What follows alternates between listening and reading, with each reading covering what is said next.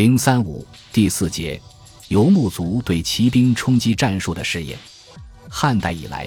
中原为对抗游牧族的骑射骑兵而开创了骑兵冲击战术，但到四世纪，冲击战术完全发展成熟，以马镫出现为代表，却使得北方民族获得了对中原军队的压倒性优势。他们借助骑兵入主中原，由此开启了东晋十六国和南北朝历史。这是骑射时代匈奴人从未企及的成就。从表面看，这似乎是历史的悖论，但它不是单纯的军事技术移植问题，更有复杂的社会政治因素。如前所述，作为一种单兵战术，冲击比骑射给骑手带来伤亡的风险更大，尤其是冲击密集的步兵军阵时。匈奴帝国的松散政治形态，使其难以强制骑士们采用这种战术。而后世游牧族运用冲击战术，需要具备两方面的条件：一、单兵层面，游牧族骑士参与中原战争，学习并掌握冲击战术；二、组织层面，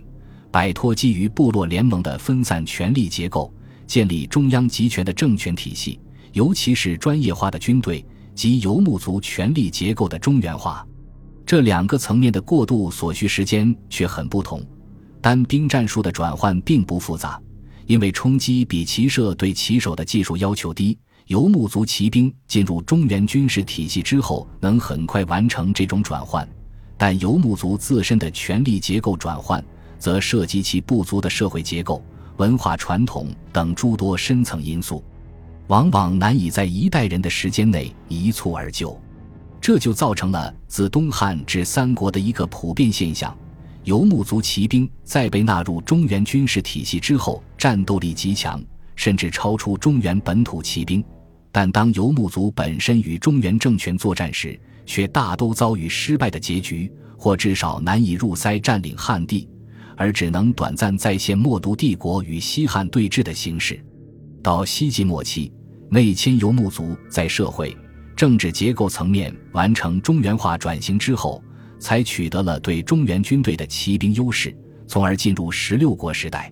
下面就依时间顺序，分别讨论游牧族骑兵在中原接受冲击战术的过程，以及游牧族自身中原化进程与其兵战术转型的关系，并由此探索十六国和南北朝时期北方民族入主中原的深层原因。